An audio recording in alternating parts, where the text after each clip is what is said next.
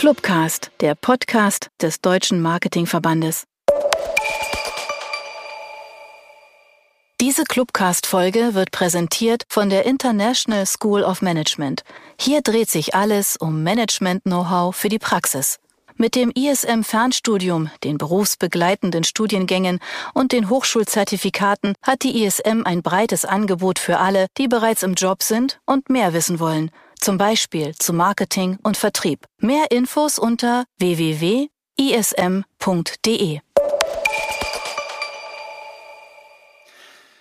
Ja, herzlich willkommen zum Clubcast, dem Podcast des Bundesverbands der Marketingclubs.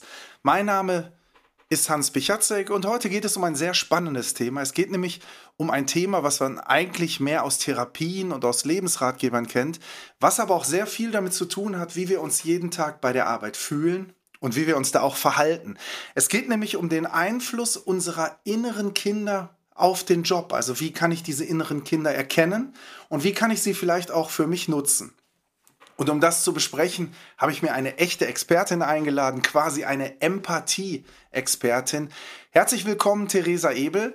Magst du dich kurz vorstellen? Ja, vielen Dank. Hallo Hans. Ja, mein Name ist Theresa Ebel. Ich bin Head of Empathy bei September Strategie und Forschung.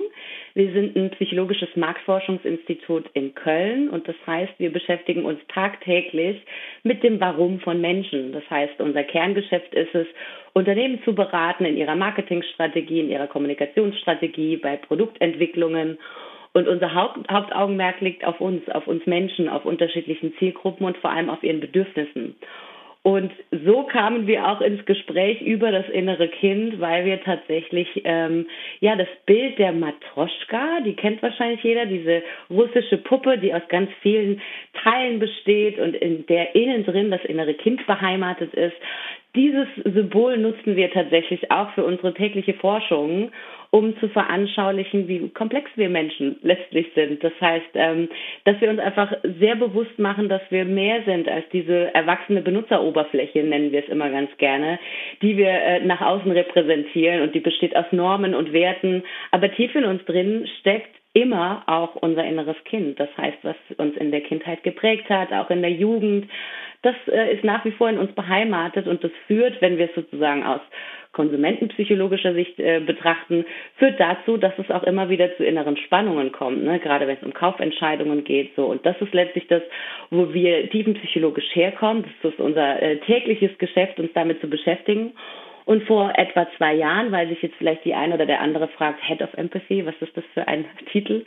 Ähm, ja, so vor zwei, zweieinhalb Jahren haben wir gemerkt, dass die Gesellschaft in so einem wahnsinnigen Wandel ist ähm, und wir einfach gerne den Raum hätten, diese gesellschaftlichen Phänomene und was da menschlich auch dahinter steckt, dem eigenen Raum zu geben. Und dann haben wir uns kurzerhand entschieden, tatsächlich eine eigene Unit zu gründen. Und das ist meine Abteilung, September Empathy. Und ähm, hier beschäftigen wir uns ganz viel mit Phänomenen wie beispielsweise beispielsweise Alltagsrassismus, dem Bild der Frau in der Gesellschaft, ähm, aber auch dem Thema Hate Speech haben wir uns letztes Jahr gewidmet, um auch da einen Beitrag zu leisten mit den Kompetenzen, die wir einfach mitbringen, um, und das ist letztlich das Ziel meiner Abteilung, ähm, Empathie zu fördern, sowohl in Unternehmen, aber auch in Institutionen. Das heißt, wir arbeiten da mit ganz unterschiedlichen KooperationspartnerInnen zusammen und das ist unser Ziel, weil wir davon ausgehen oder davon überzeugt sind, dass das Thema Empathie eine ganz große Klammer um viele gesellschaftliche Herausforderungen auch bildet, dass wir wieder bei uns selbst als Menschen ansetzen und das Verbindende suchen.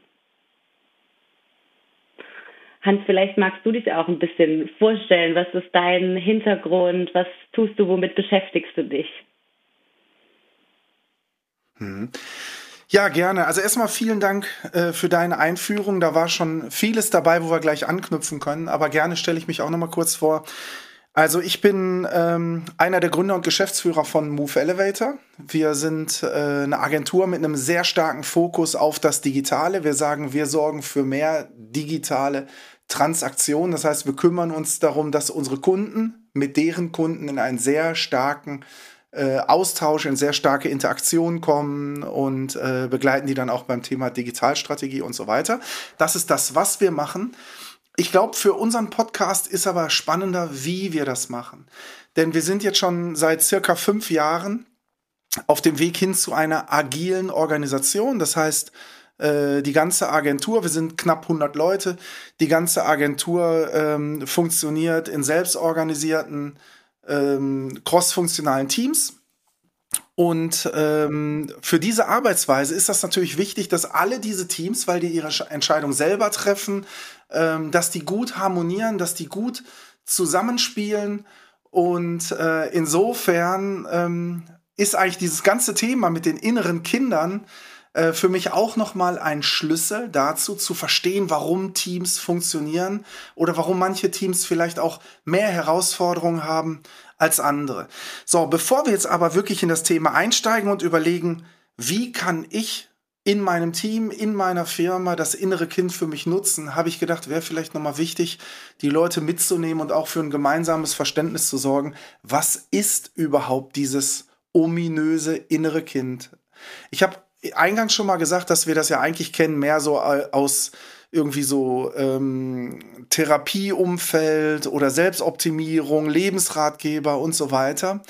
Ähm, aber es hat halt auch einen starken beruflichen äh, Einfluss und vielleicht erklärst du einfach mal grob, was ist denn dieses ominöse innere Kind und wie kann man sich dem nähern? Sehr, sehr gerne. Also letztlich äh, bei allem, was du gerade gesagt hast, ja, weil ähm, auch wenn wir über Teams und äh, Entwicklung in Unternehmen sprechen, wir haben es mit Menschen zu tun und die Grundlage sind äh, unsere inneren ähm, Strukturen, unser innerer Aufbau in Anführungszeichen und letztlich ist dieses Matroschka-Modell, was ich gerade schon so ein bisschen skizziert habe, nichts anderes als eine Versinnbildlichung, ne? ein Modell der tiefen psychologischen Entwicklungstheorie und ähm, das geht davon aus, dass quasi jede Lebensphase und insbesondere die Kindheit uns natürlich prägt. Das heißt, unsere Sozialisation, unsere Erziehung, unsere Bezugspersonen prägen letztlich, ähm, was und wer wir am Ende werden. Das heißt, ähm, mit jedem Lebensjahr, mit jeder Erfahrung, die wir machen, bildet sich eine neue Schicht um unser inneres Kind ähm, herum. Und letztlich sind wir irgendwann äh, ein erwachsener Mensch und gehen davon aus, dass wir meistens relativ rational uns verhalten ähm, und ja nach Werten und Normen uns ausrichten. Nichtsdestotrotz, und das merkst du vielleicht auch, wenn du überlegst, wann du das letzte Mal ein äh, bisschen impulsiver reagiert hast, in uns drin bleibt dieses innere Kind mit all seinen Prägungen bestehen. Das heißt, ähm, wenn wir irgendwie eine Impul einen Impulskauf machen oder impulsiv auf jemanden reagieren oder ähm, gerade den Drang haben, irgendwas völlig Verrücktes zu machen, dann ist es das innere Kind, was in uns wirksam ist und was in uns aufschreit und äh, Beachtung finden möchte. Und ähm, diese Erfahrungen, die wir in der Kindheit gemacht haben, die beeinflussen letztlich unsere Verhaltensweisen, aber auch das Erleben und Denken, was wir jetzt im Erwachsenenalter haben. Und ich glaube, was da ganz wichtig ist für den beruflichen Kontext, ähm, wo man sehr viel für sich mitnehmen kann, weil dieses Thema inneres Kind, das haben wir sozusagen auch für die Marktforschung zugänglich gemacht, weil es sehr gut unsere menschliche Grundstruktur aufweist. Aber das kommt, wie du sagst, aus der Psychotherapie und das wird auch im Coaching sehr gerne genutzt. Das heißt, auch in meiner Coaching-Ausbildung ähm, bin ich diesem Modell begegnet und es ist letztlich deshalb auch für den Jobkontext super spannend, weil es eine gute Reflexionsmöglichkeit auch bietet. Denn was bringen diese inneren Schichten mit sich? Ähm, vielleicht hat die eine oder der andere auch schon mal davon gehört. Im Laufe unserer Entwicklung ähm, nehmen wir auch sogenannte, übernehmen wir auch sogenannte Glaubenssätze von uns selbst. Das heißt, es sind innere Überzeugungen ähm, über uns selbst und die Welt. Und die haben irgendwann mal einen Sinn gehabt. Das heißt, es war irgendwann mal eine Strategie, die uns geholfen hat, in unserem Leben weiterzukommen. Wichtig ist aber, und deshalb lässt sich so dieses, das wird im Privaten genutzt, um persönliche Weiterentwicklung zu betreiben und das Berufliche gar nicht so richtig trennen, weil auch im Beruflichen geht es ja darum, sich weiterzuentwickeln, Teams weiterzuentwickeln, Arbeit und Ideen weiterzuentwickeln. Das heißt, es ist ganz wichtig, dass wir uns trauen, äh, da auch mal reinzuschauen. Das heißt, bei uns selbst auch mal anzufangen und zu gucken, okay, was treibt uns denn eigentlich an? Also was bewegt uns denn im Beruflichen und diese inneren Glaubenssätze? Ähm, die können dazu führen oder die führen dazu, dass wir im Moment an dem Punkt sind, wo wir sind. Die können aber auch hinderlich sein. Ich bringe mal so ein paar äh, Beispiele mit, ähm, was so typische Klassiker sind von, von Glaubenssätzen, die im Beruflichen eine große Rolle spielen. Beispielsweise ähm, gibt es sogenannte innere Antreiber. So dieses, vielleicht kennst du das, ich muss es immer allen recht machen oder ich muss es perfekt machen. Das führt dann dazu, dass wir den Eindruck haben, okay, ach komm, bevor ich das jetzt jemand anderem gebe, ich mache es lieber schnell selbst, dann weiß ich, dass es richtig gemacht ist. Das führt bei uns am Ende dazu, Klasse, dass wir wahnsinnig, genau, dass wir wahnsinnig unter Druck geraten und den Eindruck haben, ich komme überhaupt nicht mehr mit meinen To-Dos hinterher. Und es führt andererseits dazu, dass wir unsere Teamkolleginnen und Kollegen auch nicht wirklich befähigen, Dinge selbst zu tun. Und das ist in deinem Prozess oder in eurem Prozess im Unternehmen natürlich super spannend zu gucken, was haben wir auch als Führung, wenn wir eine neue Kultur entwickeln wollen, was haben wir denn an eigenen Glaubenssätzen, die wir vielleicht nochmal anschauen können um einfach eine kooperative äh, Team, um ein kooperatives Teamgefüge tatsächlich zustande zu bringen. Das heißt, wir müssen immer bei uns selbst anfangen und diese Glaubenssätze auch mal hinterfragen also das heißt, ähm, für Teams kann es super spannend sein, gerade wenn es darum geht, du hast es vorhin kurz angedeutet, dass ihr auch in der Transformation gesteckt habt. Ihr habt, habt sie, wenn ich es richtig verstehe, auch weitestgehend schon ähm, hinter euch gebracht, in Anführungszeichen, ist ja ein ständiger Prozess, aber es ist deshalb auch super spannend, wenn wir uns in so eine Transformation, in so eine Veränderung begeben, die auch große Auswirkungen auf das Team und auf jede, jeden Einzelnen hat, dass auch die Verantwortlichen bereit sind, sich selbst zu reflektieren. Da kommen wir um diesen psychologischen und über die, um diesen persönlichen Weiterentwicklungsaspekt meiner Meinung nach gar nicht äh, hinweg, weil ich glaube, auch für euch war es ja ganz spannend, euch dann auch erstmal als die Macher und Macherinnen dieses Prozesses erst mal mit euch auch zu befassen. Also vielleicht magst du auch mal erzählen, wo hast du denn auch Berührungspunkte mit diesem Thema inneres Kind ähm, vielleicht in deiner Arbeit gefunden? Mhm. Also meine ersten Berührungspunkte mit dem inneren Kind, die sind auch noch gar nicht so alt und die kommen auch eher aus dem äh, privaten Umfeld. Ich hatte nämlich äh, tatsächlich mit einer Mediation zu tun, äh, wo es halt, Mediation ist ja so in diesem ganzen Kontext eigentlich eine höhere Form der Konfliktlösung, wo man sich eigentlich jemand Neutrales dazu holt, der dann versucht, erstmal ein gemeinsames Verständnis herzustellen zwischen beiden äh, Perspektiven und der versucht herauszufinden, äh, warum es zu bestimmten Eskalationen kommt, also was dann quasi Leute triggert. Und in dem Zusammenhang haben wir dann auch äh, mit den inneren Kindern gearbeitet und mit Glaubenssätzen und so weiter. Und ähm, für mich war das eigentlich ein total krasses und ähm, total mächtiges Tool weil ich bis dahin eigentlich dachte, boah, cool, ne, ich bin irgendwie so ganz normal und alles das, wie ich mich so verhalte und wie ich auch in Konflikten reagiere, dachte ich auch, wäre total normal. Und ähm, dann habe ich eigentlich erst durch diese Arbeit am inneren Kind äh, verstanden, dass es Trigger gibt. Also sogenannte Trigger, das heißt Sachen, ich erkläre, du weißt das natürlich, ich erkläre es nochmal für, die ja, äh, Hörer da draußen. Ja. Also, dass es Sachen gibt, die etwas in mir auslösen, eine emotionale Reaktion. Und ähm, ich fand das dann auch spannend. Also dieses innere Kind geht ja auch in weiten Teilen zurück auf ein Modell von äh, Stefanie Stahl, die ja auch Bestseller-Autorin ist, die das Thema in Deutschland meines genau. Wissens nach sehr, sehr getrieben und sehr, sehr äh, bekannt gemacht hat. So, und dann, dann arbeitet halt man mit diesen Glaubenssätzen und in dem Modell von ihr gibt es ja dann auch den inneren Erwachsenen. Ich, sag, ich sag mal so, wie ich das verstanden habe. Du kannst mich gleich gerne korrigieren. Und der innere Erwachsene ist ja das, wie wir so ganz normal sind, wenn wir auch im Verstand sind und wenn es uns gut geht. Und dann gibt es halt dieses Schattenkind, was halt geprägt ist von diesen frühkindlichen Erfahrungen und wo wir irgendwelche Strategien entwickelt haben, als kleine Kinder ähm, mit diesen Sachen umzugehen. So, und dann lernt man halt mit diesem Modell, wo diese Trigger liegen und warum man mit solchen, warum man dann in bestimmten Situationen ähm, so oder so reagiert. So, das ist die Theorie. Die Praxis ist, ähm, dass das erstmal total erhellend ist, sich einzugestehen, dass man ähm, eigentlich in bestimmten Situationen seinen normalen, sein normales Handlungsrepertoire verlässt und so ein bisschen wie auf Autopilot quasi mhm. Dinge tut. Und das ähm, habe ich für mich zuerst im privaten Umfeld kennengelernt. Und dann habe ich das am Ende in der Firma äh, wiederentdeckt, weil es nämlich dort ähm, Situationen gibt, wo wir mit unseren normalen Tools an Grenzen kommen. Ich mache es ein bisschen konkreter. Ähm, wir machen ja in all unseren Teams regelmäßig Retrospektiven. Das heißt, die Leute aus einem Team setzen sich in einen Raum und reden darüber, was ist gut gelaufen, was ist schlecht gelaufen, wo wollen wir besser werden. und ähm, die arbeiten dann sozusagen an ihren Konflikten und man merkt, dass man die allermeisten Konflikte sehr frühzeitig eliminieren kann, wenn man drüber redet, sich gemeinsam eine Lösung überlegt und sich dann darauf committet. So, es gibt aber immer wieder die Fälle, wo das nicht gelingt und mhm. wo trotzdem ähm, Leute hochgehen, Konflikte entstehen und so weiter. Und ich habe das wirklich ähm, Theresa, ich bin ja seit über 20 Jahren Unternehmer und es gab immer wieder mal solche Situationen. Ich habe mir gedacht, wie kann das denn sein? Das sind doch erwachsene Menschen, die müssen doch drüber reden können und die müssen das doch verstehen und wir müssen doch, wenn wir ein bisschen drüber reden, müssen wir doch solche Sachen lösen können.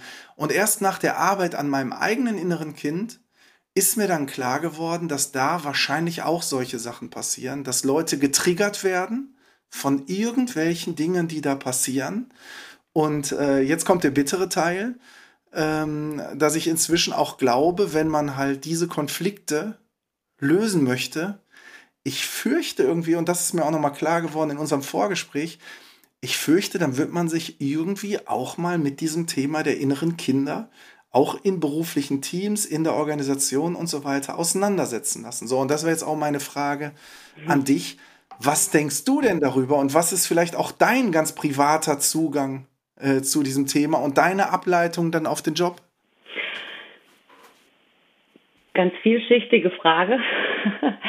also äh, vielleicht fange ich bei meinem persönlichen Zugang an. Interessanterweise bin ich auch äh, während meiner Coaching-Ausbildung vor sechs oder sieben Jahren dann auch auf Stefanie Stahl gestoßen und ähm, die leitet es auch sehr, sehr gut an. Ähm, das heißt, dass man durch ihre Tools eine ganz gute Möglichkeit hat, sich selbst näher zu kommen. Und ich glaube, das ist ein ganz äh, wesentlicher Faktor. Ich will aber auch dazu sagen, dass ähm, es sein kann, dass in der Kindheit auch Dinge vorgefallen sind, die äh, in irgendeiner Art und Weise traumatisch waren. Das heißt, ich glaube, äh, es ist durchaus ratsam, dann auch äh, professionelle Hilfe in Anspruch zu nehmen, wenn es darum geht, dass man merkt, oh, da ist etwas, was sich tatsächlich tiefergehend triggert, ähm, weil das etwas ist, was einfach zu komplex ist, um es als Laie selbstständig zu machen. Aber ich glaube, so eine, so eine Inspiration und überhaupt das Wissen darüber, dass wir einfach vielschichtig sind und dass wir mit verschiedenen Ebenen unserer Persönlichkeit arbeiten können, ich glaube, alleine das ist schon ein wichtiger Schlüssel einerseits für ein besseres Selbstverständnis, aber auch für ein besseres Verständnis äh, für unsere Kolleginnen, Kollegen, für unsere Chefs, für unsere Mitarbeitenden, ähm, weil am Ende des Tages mein großes Thema ist ja das Thema Empathie ähm, weil das tatsächlich so eine Klammer darum ist, wie können wir denn gut zusammenleben und gut zusammenarbeiten. Und dafür braucht es, und davon bin ich tatsächlich auch überzeugt wie du, dafür braucht es ein gewisses Maß ähm, an Selbstreflexion. Da kommen wir, denke ich, nicht drum herum, weil gerade für dich jetzt als Unternehmer, du musst ja auch gucken, nicht nur wie deine Teams irgendwie innovativ bleiben, sondern auch wie die Leute zufrieden bleiben und wie du sie binden kannst, ne? gerade in aktuellen Zeiten von Fachkräftemangel. Das heißt, wie können wir Teams nicht nur effizient machen, sondern wie können, können wir sie wirklich als Team solide aufstellen und da äh, spielt eben das Thema psychologische Sicherheit eine ganz wichtige Rolle. Das ist auch wieder so ein Schlagwort, das gerade in, im New Work-Kontext ganz oft äh, verwendet wird, weil einfach sehr, sehr klar ist, psychologische Sicherheit bedeutet, dass wir in Teams in der Lage sein müssen oder das Gefühl haben müssen, wir dürfen auch Fehler machen, wir dürfen auch Kritisches ansprechen. Und das ist das, was du sagst, auch so eine Art von neuer Fehlerkultur. Und wenn sich Leute psychologisch sicher fühlen, dann trägt es wesentlich dazu bei, dass sie auch produktiver und kreativer sein können, weil sie sich in einem Rahmen befinden, ähm, wo sie wissen, dass sie tatsächlich auch ihre Bedürfnisse aussprechen können. Und zu dieser Arbeit mit dem inneren Kind gehört natürlich ganz essentiell auch dazu, dass wir lernen und es tatsächlich ein Lernen, was wir nicht aus der Schule mitbringen, sondern was auch eine Verantwortung für jede, jeden Einzelnen ist, ähm, dass wir erstmal selbst erkennen, was wir überhaupt fühlen. Das heißt, ähm, was geht denn gerade in uns vor? Du hast die Trigger angesprochen. Das heißt, warum bringt mich denn äh, Kollegin XY so schnell auf die Palme? Was liegt denn da dahinter? Weil wir müssen uns immer klar machen, äh, wenn wir eine Veränderung haben wollen, die kann nur bei uns beginnen. Die beginnt nie beim anderen, sondern immer bei uns selbst. Das heißt, wir dürfen uns selbst mal fragen, was fühle ich da überhaupt? Wo kommt es her? Was spricht diese Person in mir an? Was resoniert da gerade mit mir? Und das sind wir tatsächlich gar nicht gewöhnt, im beruflichen Kontext auch mal hinzuschauen und mal eine Pause zu lassen zwischen einem Reiz, das heißt, jemand sagt was zu mir und sofort zu reagieren. Das ist so, so das Typische, ne? gerade wenn wir im professionellen Kontext sind. Wir müssen immer sofort eine Antwort geben. Nee, müssen wir im Zweifel nicht.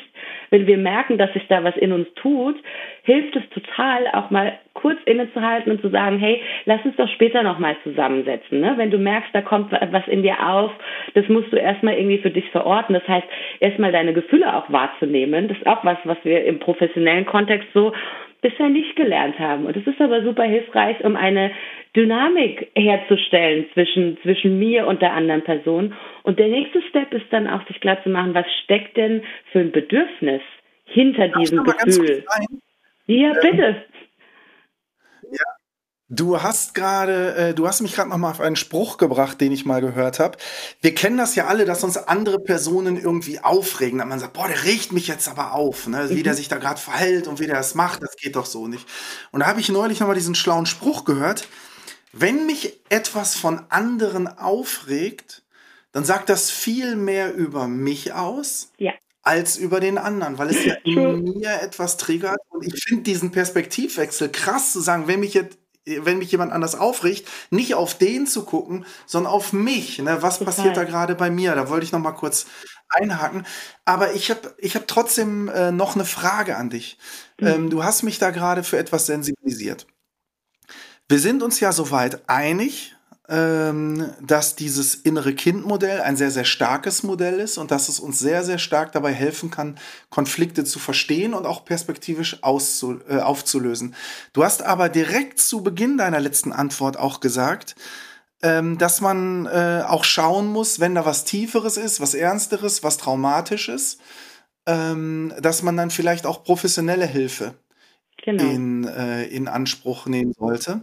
Und das hat mich nochmal hellhörig gemacht. Deswegen vielleicht, bevor wir hier so locker vom Hocker eigentlich sagen, wie toll das ist, mit dieser inneren Kindarbeit zu starten, ähm, wie sicher ist das denn auch, in einer Arbeitsumgebung am inneren Kind zu arbeiten? Weil ich kann mir auch vorstellen, dass vielleicht der ein oder andere ähm, gar nicht bereit dazu ist, das vielleicht auch einfach gar nicht will. Und ich könnte mir auch vorstellen, dass wenn ich jetzt einfach sagen würde, hey Leute, wir arbeiten jetzt hier beruflich äh, an unseren inneren Kindern, könnte ich mir vorstellen, dass der ein oder andere mir vielleicht einen Vogel zeigt und sagt, ja. pass mal auf, da rede ich vielleicht mal mit einem Therapeuten drüber oder Völlig auch gar nicht, ja. aber bestimmt nicht mit meinen Arbeitskollegen. Ja. Deswegen würde mich, deswegen würde mich mal fragen, interessieren, wie legitim ist das überhaupt im beruflichen Kontext, äh, diese Keule rauszuholen? Oder welche Risiken muss man eigentlich im Vorfeld umschiffen? Also um ehrlich zu sein, glaube ich, wenn du wirklich ähm, mit dem Modell des inneren Kindes im Team arbeiten willst, solltest du das auf jeden Fall professionell begleiten lassen, weil das kann man als Laie nicht auffangen. Also du weißt nicht, was diese Thematik an Reaktionen auslöst, was es vielleicht auch aufreißt.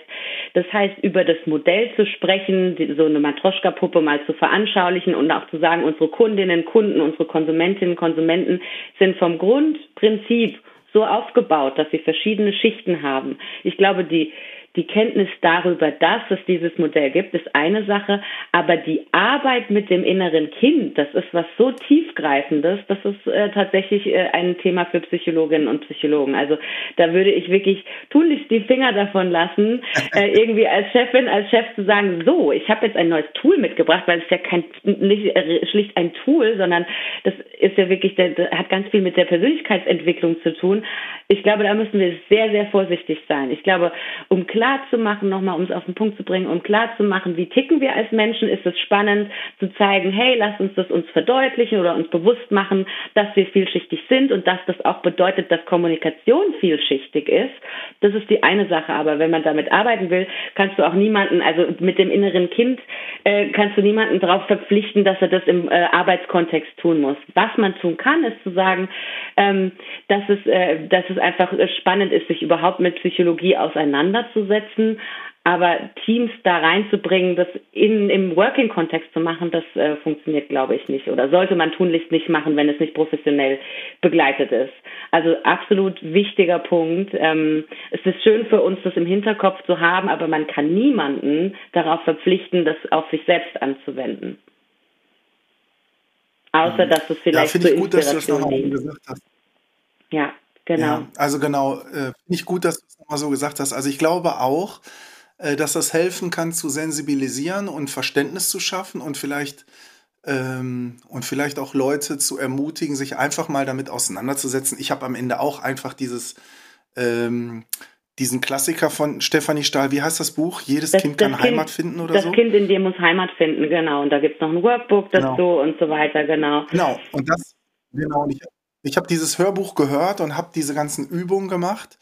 Und ähm, das war für mich schon sehr, sehr erhellend. Und ähm, das kann natürlich bei Konflikten ähm, vielleicht auch Verständnis schaffen, aber ich nehme mit, dass du sagst, es ist ein sehr mächtiges Tool, aber bitte nicht in die Hände von Laien geben, ja. sondern wenn man wirklich Konflikte hat, die man dann lösen möchte, äh, dann sollte man sich professionell begleiten lassen. Das genau. ist aber, denke ich, auch etwas, was ihr auch macht, oder?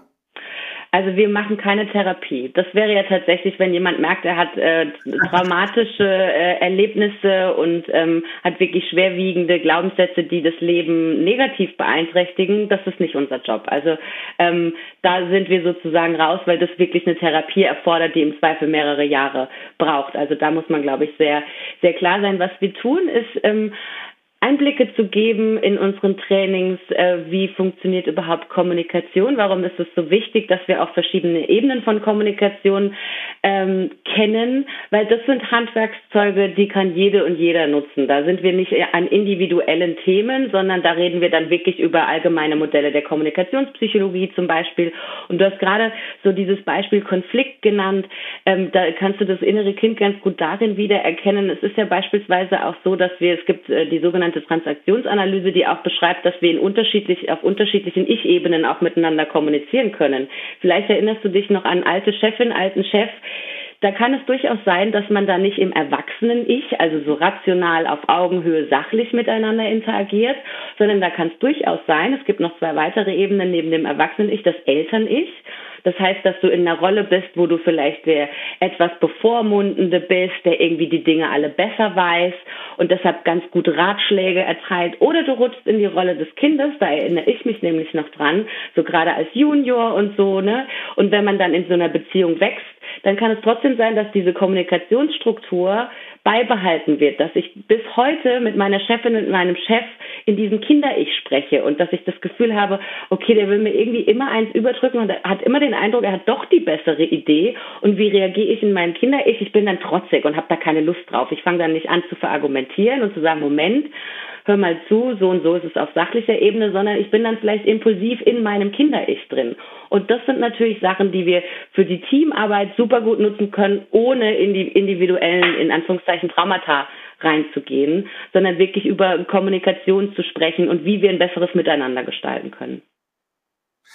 Alles klar, verstehe ich. Ne? Ähm, und ich verstehe eben auch, dass du sagst, diese Teamarbeit ist keine Therapiearbeit, aber mach's doch bitte noch mal ein bisschen konkreter. Also angenommen, wir würden so ein konkretes Projekt mit euch machen und ich würde sagen, hier, wir haben da gerade ein Thema, helft uns doch mal. Was passiert dann da genau? Wie muss man sich das vorstellen und was ist dann auch inhaltlich die Wirkung? Also es kommt so ein bisschen drauf an, weil wir natürlich nicht einen Rundumschlag machen können. Es kommt so ein bisschen auf euer Thema an, also was wir gerade äh, super gerne anbieten, auch so als Impuls ist das Thema empathisch, empathisches Miteinander, weil wir lernen nicht, indem einer oben was reintankt und dann wissen wir das, sondern wir lernen, indem wir wirklich in kleinen Einheiten komprimiert einerseits Wissen vermittelt kriegen, aber wirklich snackable, also dass ich mir das gut mitnehmen kann und gleichzeitig sehr viel in die Praxis gehen. Und wir haben beispielsweise ein Konzept, wo es ums ähm, Thema empathisches Miteinander geht und da äh, vermitteln wir erstmal, dass Empathie ganz unterschiedliche Ebenen hat. Auch da fangen wir erst bei uns selbst an. Das heißt, es gibt dann auch Reflexionen zu, zu, zu den eigenen Verhaltensmustern, dass zwischen Reiz und Reaktion ein großer Raum ist, ähm, in dem wir entscheiden können, wie wir uns verhalten. Dann gehen wir weiter und sagen, wenn wir empathisch ähm, sein wollen, müssen wir erstmal mit uns selbst empathisch sein, also das heißt uns selbst zu spüren. Und dann können wir in das Thema Wir gehen. Das heißt, wie können wir als Team empathisch miteinander sein? Und in diesem Komplex geht es dann ganz viel darum, eben um Kommunikationsgrundlagen. Das heißt, wie kommunizieren wir miteinander? Welche Herausforderungen gibt es da?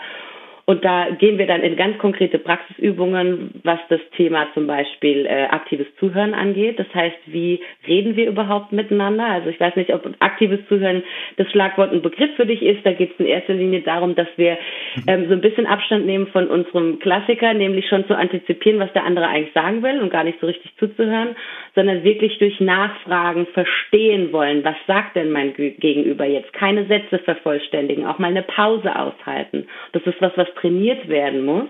Das heißt, wir machen mit den Teams sehr konkrete Arbeit an den Themen, die sie gerade betreffen oder die gerade sie umtreiben.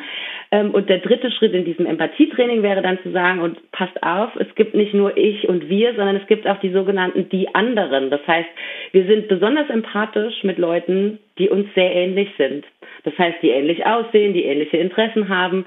Und das müssen wir uns klar machen. Das heißt, dass wir ähm, auch die eigene Blase, in der wir uns bewegen, erweitern, indem wir uns vielleicht auch bewusst machen, was haben wir denn für unbewusste Vorurteile. Und auch da gibt es ganz tolle Übungen dazu.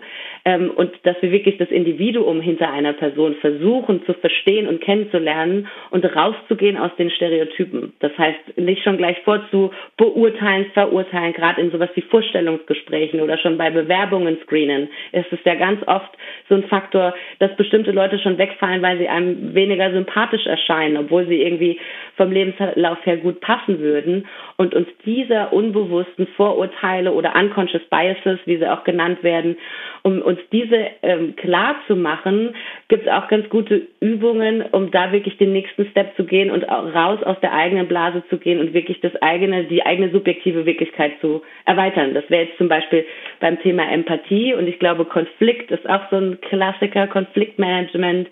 Ähm, aber wir haben quasi für, für jede Thematik in Teams eigene Tools und eigene auch Wissensbaukästen, ähm, die wir jeweils dann so strukturieren, dass es für die Teamfragestellung äh, die entsprechenden Antworten gibt und vor allem viel Praxisbezug ähm, weil es ist immer schön, wenn man ein tolles Training gemacht hat und danach nichts davon anwendet, hat keiner was davon.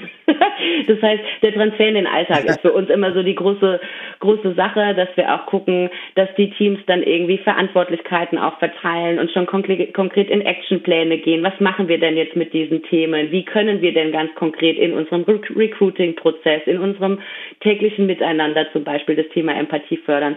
Dass es auch wirklich für das Team eine Neuerung gibt, eine Veränderung bewirkt. Ist das nachvollziehbar? Ja, cool. Also, ja, total. Das heißt, Empathie ist ein Muskel, den wir trainieren können. Genau. Finde ich auf jeden Fall stark. Ähm, ja, ähm, aber erzähl doch noch mal ganz konkret, wenn ihr solche Projekte macht, das hast du ja gerade sehr eindrucksvoll beschrieben, was sind denn dann in der Regel so die Wirkungen? Also wie würde man ein Team vorher beschreiben und äh, was passiert dann hinterher, wenn die dann wirklich durch dieses, Progr äh, durch dieses Programm durchgelaufen sind?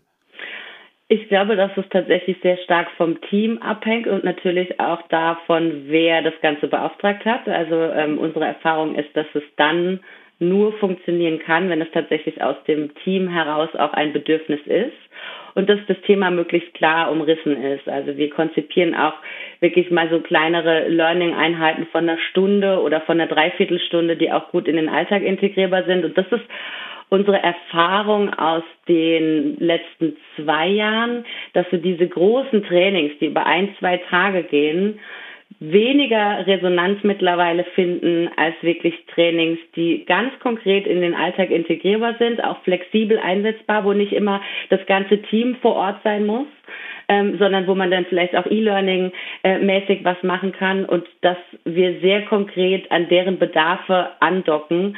Aber es ist immer die Herausforderung, das ist wie beim Fitnessstudio. Die Leute melden sich im Januar alle im Fitnessstudio an äh, und nach äh, drei Wochen oder so geht keiner mehr hin.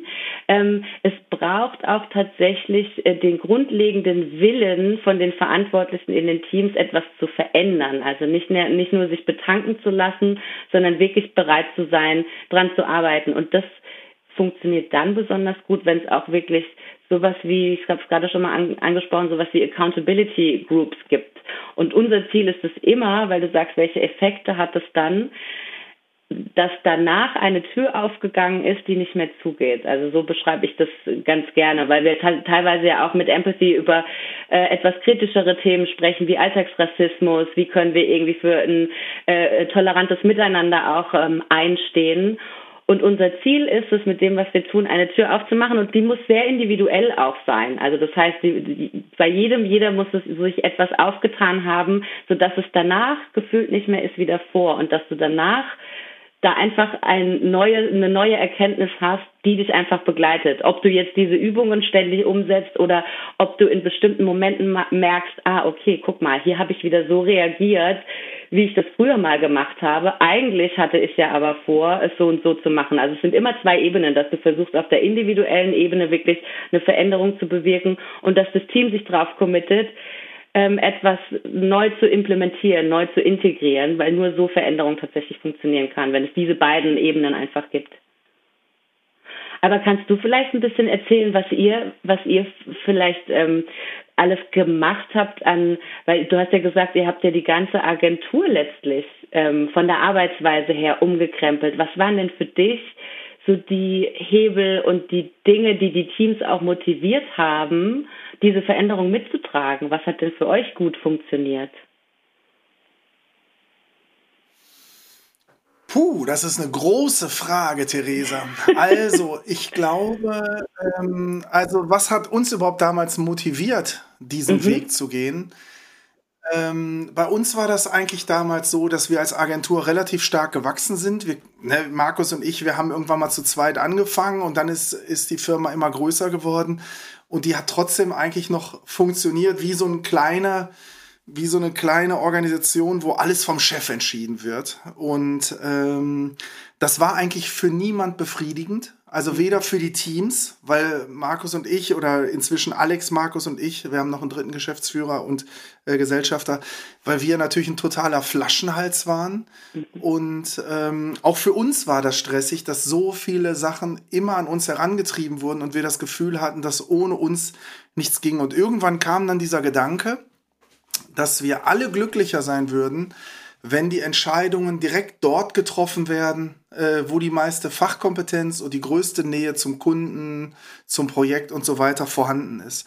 Und so kam uns halt diese Idee mit den, äh, mit den selbstorganisierten Teams und wir haben uns dann auch von einem Agile Coach äh, begleiten lassen. Und ähm, das war ein sehr, sehr langer, sehr, sehr aufwendiger Prozess. Und ähm, was wir eben gemerkt haben ist, und das geht wahrscheinlich auch in deine Richtung, man kann Verantwortung nicht einfach delegieren. Man kann den Teams nicht einfach sagen, so, hier ist die Verantwortung, ab jetzt entscheidet ihr alles selbst. So, jetzt bist du bei mir komplett weg, Theresa, irgendwie. Ich habe dich schon lange dich. nicht mehr gesehen. Ich rede aber einfach mal weiter. Also, ähm, man kann das nicht delegieren. Das haben wir ehrlicherweise gemacht. Also wir haben einfach den Teams gesagt, so, jetzt entscheidet mal alles selbst. Und dann haben wir relativ schnell gemerkt, dass das so eben auch nicht funktioniert, weil man den Rahmen schaffen muss und so weiter und so fort. Wir haben aber eben auch gemerkt, und ich glaube, ähm, das hatte auch was mit den inneren Kindern zu tun. Wir haben damals auch gemerkt, dass Teams das sehr, sehr Angst macht sogar, wenn sie auf einmal alles selber entscheiden müssen. Und du hast vorhin auch von der psychologischen Sicherheit gesprochen. Ich glaube, manche Teams hatten auch nicht die psychologische Sicherheit, dass sie etwas entscheiden dürfen, dass sie auch mal äh, Fehler machen dürfen. Und ich glaube, mit dem Wissen von heute über die inneren Kinder hätten wir damals auch mal anders hingucken können und äh, hätten auch Sachen anders regeln können. Und deswegen vielleicht einfach auch nochmal meine Frage an dich. Was denkst du denn? Kann Gibt es auch innere Kinder nicht nur von einzelnen Personen oder halt auch Glaubenssätze, negative Glaubenssätze von einzelnen Personen, sondern auch von ganzen Teams? Kann es sein, dass ganze Teams solche Glaubenssätze und solche inneren Kinder entwickeln, wie sie vielleicht auch mit Konflikten umgehen? Also, ähm, ob es innere Kinder in Teams gibt, also es gibt mit Sicherheit etwas, was die Teamkultur ganz stark prägt. Und diese ähm, Prägungen hängen natürlich von den Persönlichkeiten ab, äh, die die Teams ursprünglich gestaltet haben. Ob man das jetzt als innere Kinder bezeichnen kann, weiß ich nicht genau. Aber ich glaube ganz sicher, oder es gibt ganz sicher Glaubenssätze, die in Teams vorherrschen, wie man zusammenarbeitet, wie man miteinander kommuniziert. Und auch die, wenn die nicht hinterfragt werden, sondern einfach so angenommen und hingenommen werden, können durchaus zu Konflikten führen, weil sie im Zweifel aus einer Zeit stammen ähm, und auch von Menschen stammen, die dieses Team vielleicht mal geprägt haben, was heute so vielleicht gar nicht mehr gewünscht ist und was so vielleicht auch gar nicht mehr für die Menschen, die jetzt zusammenarbeiten, äh, funktioniert. Das heißt, da zu hinterfragen, ähm, was wie wollen wir denn miteinander kommunizieren? Wie wollen wir denn zusammenarbeiten? Und es ist Arbeit, sich das zu fragen. Das ist keine Sache, Kultur zu verändern von heute auf morgen, sondern das braucht ja auch einerseits das Commitment und die Bereitschaft auch, auch der Geschäftsführung zu sagen, okay, wir sind bereit, auch am Eingemachten zu arbeiten, nämlich an unserer Kultur, an unserem Selbstverständnis. Und ich glaube, was dafür ganz entscheidend ist, ähm, ist das Thema Wertearbeit, ähm, um sich da wirklich neu aufzustellen. Gerade wenn du sagst, so Trans Transformation, da kannst du die Leute nicht einfach reinschmeißen. So, die brauchen auch irgendwie das Selbstvertrauen und das Selbstbewusstsein dafür, dass Fehler möglich sind, dass eine Offenheit wichtig ist, dass Fehler auch kommuniziert werden dürfen und ähm, dass man daraus lernen darf. Und das bedeutet ganz klar auch einen kulturellen Wandel. Ne? Also ich glaube, so ein struktureller Wandel braucht immer den kulturellen Wandel als Grund Grundbedingung. Und dafür sind alte Glaubenssätze gut aufzuarbeiten, um daraus zu überlegen, was wollen wir mitnehmen in die Zukunft und was ist vielleicht auch nicht mehr dienlich. Und deshalb ist dieses Thema Wertearbeit, wofür wollen wir stehen, was ist unser gemeinsames Corporate-Ziel und wie wollen wir als Team darauf hinwirken, was ganz, ganz entscheidend ist. Ja, richtig cool. Also ähm, du glaubst gar nicht, äh, wie sehr ich mich auch in deinen Antworten wiedergefunden habe. Man muss fairerweise sagen, wir haben ja eigene Agile Coaches im Unternehmen und die machen ja, ja auch mit den Teams regelmäßig die Retrospektiven und so weiter. Und ich glaube, diese was du da mit Glaubenssätzen äh, auch beschrieben hast, ich glaube, auch das wird natürlich in den Retrospektiven irgendwie sichtbar, wird auch aufgearbeitet und man setzt sich natürlich Ziele eben, um solche äh, Konflikte, um solche Trigger dann zu überwinden. Aber trotzdem glaube ich, mit dem Wissen von heute, also heute nach unserem Call, äh, wird mir schon noch mal manches klarer, was auch in den Teams passiert ist, weil es ist genau das, was du gesagt hast. Wir hatten Teams, äh, wo man, wo Leute das Gefühl hatten, sie dürfen eh nicht die Wahrheit sagen mhm. Mhm. oder sie dürfen nicht zugeben, dass sie einen Fehler gemacht haben. Das kennt man ja alles. Ja. Und insofern kann ich mir wirklich äh, sehr gut vorstellen, dass die Arbeit an diesen Glaubenssätzen und an diesen Themen, so wie du sie gerade beschrieben hast, sehr, sehr hilfreich ist, um Teams stärker zusammenzubringen, auch resilienter zu machen, vielleicht auch mutiger zu machen. Ja. Und ähm, das finde ich echt stark.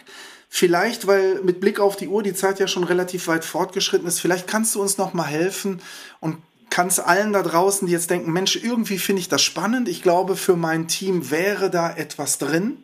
Mhm. Äh, vielleicht kannst du denen mal den Tipp geben, was wären denn so die ein, zwei, drei Sachen, die man vielleicht mal ausprobieren kann, wenn man mit diesem Thema experimentieren möchte? Super gerne. Also wie ich schon äh, erwähnt habe, ist, glaube ich, der Einstieg immer bei uns selbst anzufangen. Das heißt, der erste Appell wäre, lerne dich selbst zu spüren. Also lerne ähm, auch mal in dich reinzuhören und erlaub dir auch mal im Jobkontext zwischen deinem Reiz und einer Reaktion einfach eine Pause zu lassen, um zu gucken, okay, was ist denn da auf der emotionalen Ebene? Was läuft da gerade? Welches Bedürfnis steckt dahinter? Und wie kann ich mit etwas Pause dazwischen vielleicht reagieren, wie möchte ich reagieren, weil das ist ja unsere Freiheit, in dieser Pause wirklich zu überlegen, okay, möchte ich nach Impuls reagieren oder möchte ich tatsächlich mal eine andere Reaktion zeigen. Ähm, das hat so ein bisschen auch was mit dem Thema Achtsamkeit zu tun, also das heißt wirklich zu üben, achtsam mit sich selbst zu sein, mit seinen eigenen Impulsen, die man auch so auf der Arbeit hat. Und das Zweite wäre, wenn es um die anderen geht, dass wir uns darin trainieren und üben, aktiv zuzuhören, dass wir weniger schon Vorannahmen treffen, was die Person jetzt bestimmt wieder von uns will, sondern wirklich bei der anderen Person zu sein, Rückfragen zu stellen, wirklich zuzuhören äh, im Sinne von aussprechen zu lassen, im Sinne von offene Fragen stellen. Ähm, das heißt, das ist auch was, was wir wirklich im Alltag äh, in jedem Teamkontext super gut üben können. Und wenn es darum geht, vielleicht auch darüber hinaus irgendwie eine Zielgruppe zu verstehen oder ähnliches, das kann man auch super googeln. Googelt mal Empathy Map. Man kann sich auch wunderbar äh, sogenannte Empathy Maps erstellen. Das heißt, ähm, dass wir uns in andere hineinfühlen, hineinversetzen, indem wir uns fragen, was denkt und fühlt die Person?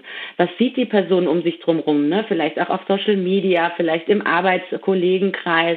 Was hört die Person? Wie wird über ein bestimmtes Thema gesprochen? Und was sagt und macht die Person daraus? Und dann auch wirklich zu überlegen, was sind denn ihre Ängste oder ja Zweifel in Bezug auf vielleicht ein Konfliktthema und was wären die Wünsche oder die Hoffnungen, die damit verbunden sind. Also das kann man super gut googeln. Ähm, das kann man für unterschiedliche Kontexte, wirklich für den Teamkontext, aber auch ähm, für den KonsumentInnen-Kontext super gut verwenden. Und das sind, glaube ich, so drei äh, Handwerkszeuge, Reizreaktionspause, aktives Zuhören und mal eine Empathy Map zu erstellen, um sich auch klar zu machen, so unsere Grundlage die uns alle verbindet, ist, dass wir uns wieder auf das Menschliche fokussieren müssen. Und das Spannende daran ist, wir sind ja grundsätzlich alle gleich. Das heißt, wir haben alle dieselben Emotionen und sind von denselben Bedürfnissen auch geprägt. Und ähm, ja, das ist letztlich das, was, was uns alle verbindet. Und sich damit näher zu beschäftigen, macht auch wahnsinnig viel Spaß und bringt sehr viel weiter. Finde ich richtig cool, Theresa. Ich möchte auch noch mal sagen, aus meiner eigenen Erfahrung ähm, kann ich teilen, dass wenn man mit sowas anfängt, auch mit den Retrospektiven und so weiter, nicht jeder ist gleichermaßen offen dafür. Manche sagen, genau. boah, das ist Esoterik und gehen mir mit so einem Zeug erstmal äh, davon. Aber letzten Endes, glaube ich, ähm, kennt jeder äh, Situation, in der er im Team Konflikte hat oder mit dem Chef oder mit wem auch immer. Und jeder weiß, dass das Energie raubt und dass das auch Lust an der Arbeit nimmt und so weiter. Und ich glaube, niemand würde widersprechen, äh, dass es einfach mehr Spaß macht und dass man bessere Ergebnisse schafft, wenn man funktionierende Teams hat. Und ich denke, du hast sehr eindrucksvoll gezeigt, dass oder wie man funktionierende Teams herstellt und wie einfach auch der Einstieg ist. Und insofern nehme ich nochmal mit, Empathie ist ein Muskel. Lasst ihn uns gemeinsam trainieren. Und allen Leuten da draußen kann ich sagen, wenn ihr mehr wissen wollt, Theresa Ebel, Head of Empathy bei September. Ich denke, die Kontaktdaten gibt es auch in den Show Notes. Und ansonsten würde ich sagen, vielen Dank für deine Zeit, für deine vielen Antworten. Möchtest du noch irgendwas den Leuten mitgeben?